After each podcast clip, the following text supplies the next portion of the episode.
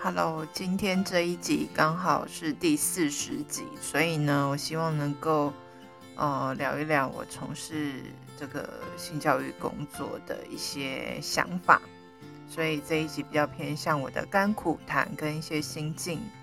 的分享。那也有会提到一些大家平常会问我的一些问题。那其实我从事这个工作，呃，也蛮多人会想要了解说，那你的家人是怎么看待我这个工作的？那其实呢，我妈妈还蛮担心我的工作，除了是收入比较不稳定之外，她也觉得我可能会被别人用有色的眼光看待。那蛮能够去体会妈妈就是。呃，一直都是以担心孩子的出发点去，呃，去思考很多事情。那我也尽量在以他角度为出发去跟他说明，说我这个工作的内容。那就是用，例如说，嗯一直跟他提到说，像你身为一位母亲，然后像我们家。还蛮传统的，然后你一直要很努力，要生一个儿子，传宗接代，然后一直为家庭付出。而且我觉得女生不是只有，呃，就是结婚生子这条路而已。那这个观念是，就是以前早期社会男性为了要控制女性，然后哦、去建立的一个制度，那让女性成为他们的传宗接代的。协协助他们传宗接代，然后呃，成为他们财产可以控制的人。那这个制度本身就是很不公平的。那我妈妈那时候还回应说：“对啊，男女本来就是不平等的。”那我就跟她说：“我觉得男女之间是平等的。”然后呃，我觉得因为之前的人哦、对于这个观念没有那么的熟悉跟完整，所以才会导致整个社会一直都贬低女性。或者是觉得男生应该是什么样子的，或者是女生该是什么样子的。那我觉得我们女生也可以自己决定要不要结婚生孩子。那除了这个之外呢，呃，其实呃这一年来，就是我也蛮多机会去接触到一些不同行业的人啊、或是一些朋友，他们就是问说我现在做什么工作的时候，哦，我都会说我是教性教育的。那大部分的人第一个时间点会说什么，然后呃，或是说哈，然后我就会需要重复两到三次，然后对方才能够哦、理解说我讲的第一个字那个性教育的性是什么意思。然后大家这时候就会说哦，你的工作好特别哦，然后就会问说哎，你是在学校教吗？教几年级的？然后我就会说哦，我没有在学校教，我是自己一个人的。教育工作者，然后我是教零到一百岁的，那每个年龄层其实都会有在那个年龄需要知道的性教育，无论是我们的身体上面的生理的发展，啊，或是会遇到的一些家庭，或是跟伴侣的呃的关系等等的，这都会包含在内。然后也会提到说，哎，我的工作内容还有包含性咨询，那大家都会很好奇，那是怎么咨询的？然后是跟就是影集里面《Sex Education》那位呃男主角的妈妈一样嘛？然后来的人都是什么样的？会来的都是什么样的人？那其实我觉得大家的想象都非常的丰富。其实会来性咨询的，就是一般的人，只是说能够解决在关系里面跟性有关的问题，或是说他自己面临到的一些哦心理的状态，会影响到我们的性行为这样子。那其实，在咨询的过程中，其实我就是跟性教育是一样的，其实都在教给大家一些呃正确跟完整的这个性的观念跟资讯。那因为其实大部分的人都没有接受过正确的性教育，所以导致会对性有很多的误解。其实就是重新在这个咨询的过程中去认识哦，性到底是什么样的东西，对于自己的意义是什么？你觉得性的目的是什么？然后是重新去认识自己，然后检视自己过去有哪些观念跟想法，以及如何会影响到自己现在的生活。那这个生活里面也有包含就是性的部分。那其实有些人会以为说，哎，这个性咨询过程中，如果是有哦，就是会遇到一些夫妻啊或伴侣的话，那他们是不是如果在性行为上面有问题，是不是要现场啊、是演或是示范一次给我看？然后我就说不用，他们不用是真的做给我看，只是说我会跟他们讲说，他们回去之后可以怎么去调整，然后会给予他们一些技巧跟知识的说明，然后他们回去再练习，然后回来。下一次回来的时候，就可以跟我分享他们的回家作业。那这个咨询的过程当中，除了呃，就是会聊到呃，就是作业的内容啊、练习的状况之外，也会从他们的生活的近况，啊，我们最近的一些情绪啊，有没有一些变化啊，或者是说他们最近有什么压力等等的，去找到任何会影响到他们的关系相处或是生活品质的呃干扰原因。然后，其实很多时候，我们的一些想法啊，或是一些干扰的，就是因素，其实都会来自于过去的一些经验，还有一些原生家庭给予你的一些观念跟想法。那现在也因为网络的关系，其实线上咨询也变得比较多，也比较方便了。那几乎就是每天我的脸书和 IG 或者是信箱都会有一些。讯息会来询问有关于性教育教养的问题，或是个人的一些性的疑问。那其实我也蛮开心，能够帮助到蛮多人跟家庭的。那在这段期间，我觉得真正的教学之后，其实哦，虽然也会有一些遇到一些挫折，或是觉得说啊，好像没有那么顺利的时候，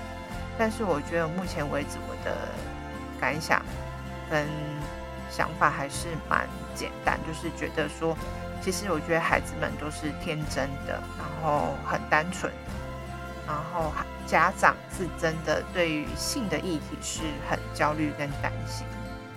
然后我也蛮能够理解这个家长的担忧，然后尽量希望能够帮助家长去把这个担忧的部分的一些想法能够去理清，然后让他们能够稍微。稍微能够对于性教育的部分能够多一点理解，那他们之后在谈到这一块的时候，也许他们可以更愿意去跟孩子们一起学习。然后在第三个就是，呃，我的最大的感想是，当每次听到大家对于性教育的误会跟迷思很多的时候，就觉得好，我要继续努力跟加油。那也要分享几个就是。蛮重要的观念呐、啊，虽然说平常在 podcast 里面也常提到，但还是想要一直就是重复这样子，因为这件事情这这些观念是很重要的。就是我们的性行为跟身体啊，其实真的不是性教育的重点。那虽然说我们目前台湾的性教育还是针对这一块，例如说你的生殖系统啊。然后可能你的青春期，以及就是任何避孕的措施等等之类的。但其实我觉得性教育其实还包含了我们个人自己对于如何去表达爱、建立关系，然后如何营造出自己的幸福人生。这个过程当中，其实我们所要具备的个人的能力，好，这就是性性教育需要教给大家的。那很多人都觉得教小孩性教育。哦，是要去防止这些性侵啊、负面的，就是事情发生。那其实，哦，教孩子保护自己身体界限这些，其实都是有点，呃，本末倒置。我觉得，其实首先还是要先教孩子如何爱自己跟认识自己，然后用他同理心去尊重他人。那这样子的话，你有已经有具备这个同理心去尊重他人的话，你就不太可能才会想要去就。是伤害别人嘛，然后或者当别人受到伤害的时候，我们会给予一些援手，如何去帮助这些人。然后我觉得这个过程当中，其实很多人还是着重在当发生问题的时候赶快去解决的这个观念，好像是台湾大部分社会上解决问题的一种惯用方式。就是每当一些社会事件发生的时候，然后媒体大量的报道，然后大家就开始谩骂。然后说啊，他怎么怎么怎样啊？然后政府这时候跳出来说，好，那我们赶快来推出一个什么东西。可是其实这些都是亡羊补牢，我没有看到就是这些问题的背后，到底真正可以解决问题的是什么？那我就觉得非常的可惜。那再的话，就是我觉得接触了很多咨询的个案之后，其实我觉得还有一个部分，其实我觉得很少人去提到，可是我觉得在性教育当中也很重要的，就是我特别的很有共鸣，就是这些咨询个案，他们常常会讲说，他们的压力来源可能是别人的无心的一句话，或是一些亲戚朋友们讲的一些话，他伤害了他之后，就一直记在心里面。那那个伤害的。程度是会导致他们在关系里面，或者在性行为里面是没办法，呃，就是比较呃顺利的去进行呃亲密关系的，呃，像是我们一般呃长辈或是一些亲戚呀、啊，或是邻居们，常常会问说，呃，那你？有没有结婚啊？几岁啦？哦，还没怀孕哦，要不要生第二胎？然后甚至有时候开玩笑说：“啊，你是不是不行啊？怎么生不出来？那你要多吃点补药啊什么的。”其实这些关心的话语，其实都还蛮容易造成，就是呃这些问的当事人，哦被问的这些当事人心里面的一些伤害。那有时候我们这些哦你路过的，就是。民众们讲，以为自己讲的话好像是在哦关心对方，其实不是。那其实我觉得这种联系感情的这种话题，呃，大家可以去想想看有没有别的方式可以去联系感情，不要再问这种就是很个人隐私的的问题。然后其实我觉得还有一部分就是因为没有同理心，也不太尊重别人的隐私界限，所以导致大家都会用这种方式去问候对方。那。我觉得有时候人与人之间的界限也包含就是这种隐私的问题。那再来就是我也想要分享一下，就最近，呃，就是有参加了台湾文学馆举办的性别文学变装特展，可读性的延伸的读剧活动。那它是由立信基金会所举办的，因为他们即将要出一本书，然后里面会有很多的呃。就是剧本，那那剧本里面的很多的台词，呃，是跟性别有关的。那这些内容包含的就是谈身体界限啊，或是我们日常日常当中很可能会遇到的一些性骚扰的，呃，就是情境，然后或者是说，甚至有些受害人，他明明已经是呃已经受到伤害了，那他在法院上要去陈述这个过程当中，法官还是会依照呃就是很。父权质疑的口吻去询问说：“那你当时怎么没有呼救啊？等等之类去质疑受害人，或是去对这个受害人的这个询问的方式会造成更多的伤害。”那最后一场，我就是参加了以叶永鋕哦《玫瑰少年》为主题的一个剧本，那里面的台词哦就是蛮多哦，也是让我蛮蛮有感受的。那除了这几场的呃这些独剧的呃就是感就是内容之外，其实它的展的内容也很棒，我觉得还蛮推荐大家去看的。那我在读那些剧的台词的时候，其实有很多的情绪都被带就是引导出来，就是例如像愤怒啊、心疼、难过、勇敢跟害怕等等的这些情绪都一一被勾勒出来。那其实也把我心中很在这个从事性教育过程当中，很接触到的很多的人，他们的一些情绪，就是掺杂在一起。那我觉得我从事这个助人的工作之后，我的心变得更柔软，因为我之前的工作其实没有这么多机会去，呃，去感受自己的，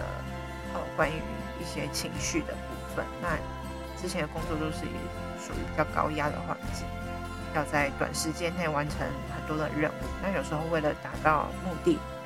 其实对生活上很多事情都变得还蛮麻痹的。那现在改成现在做的这个工作之后，其实我就觉得好像自己不再是一个为了薪水的劳工而已。虽然说以前的工作也是有成就感，然后也做得很得心应手。相较之相比现在的工作之下啦。但是我觉得现在的工作可能使命感更重。然后我就当时当时想要从事这个工作，其实是因为我自己有点生气吧，对于那个社会上，就是特别是在网络上，当一些事件发生的时候，哦，大家会去指责，就是那个性侵的加害者，然后就会说啊，就是怎么这些混蛋怎么没有被，哦，就是关进牢里面，然后他们的鸡鸡应该被剁掉啊。然后处以死刑啊，等等之类的。那我那时候的思考是说，呃，其实这些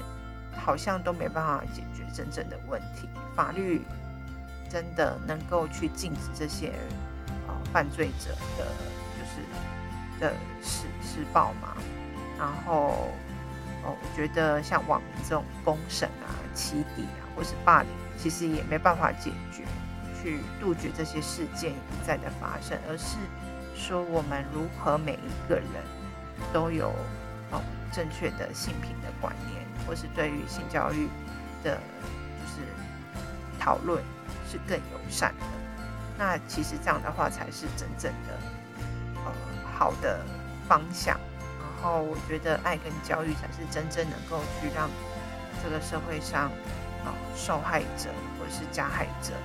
能够消失的最好的方法。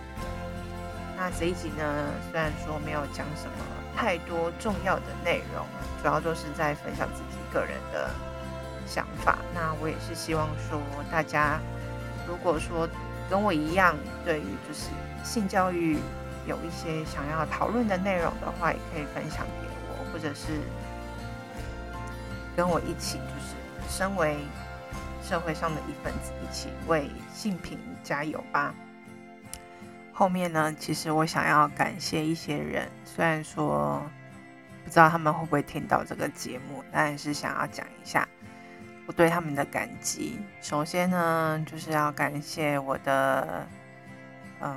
我的伴侣，他就是一直以来一直在督促我，就是在这个工作上面，常常有时候会想要放弃的时候，他就会。啊、无论是酸我还是鼓励我，然后他都会，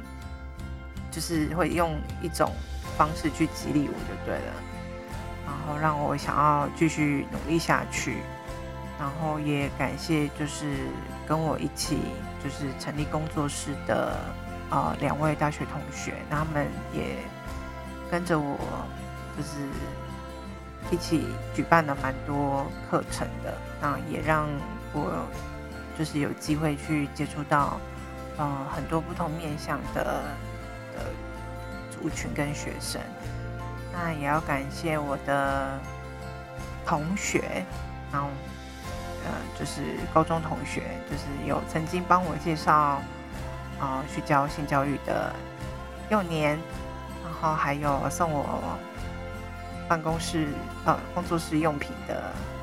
水母，然后还有呃，我的以前的同事们也因为我工作室成立，也送了我很多的呃，就是工作上用得到的书，还有香氛，然后甚至写了一些卡片，就是鼓励我。那再来就是那时候正要创业之前，就是跟我的学弟宋渊，他还特地手做了我最喜欢的万英布 Vova 的胸针，然后他做了两个都好漂亮，然后非常的喜欢，然后还包含了一个子宫模型的布，嗯，就布织布做成的模型，然后可以去做介绍。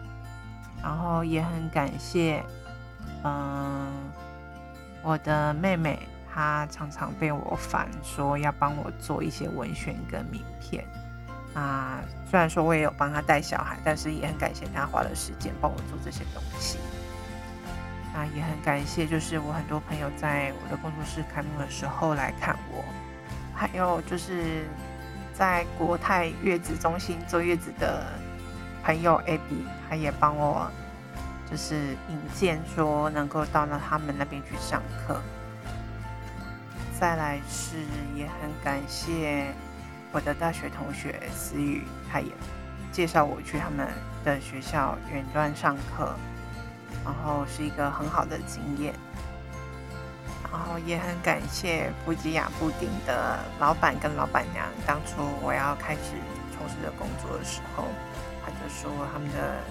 愿意赞助我布丁的兑换券，也帮我就是介绍去中西区公所，让我有机会可以上课。那就是真的很感谢你们的帮忙。然后也很感谢，就是在这一路上帮助我的很多的人。那一时间就先讲到这里，明年再继续。感谢更多的人。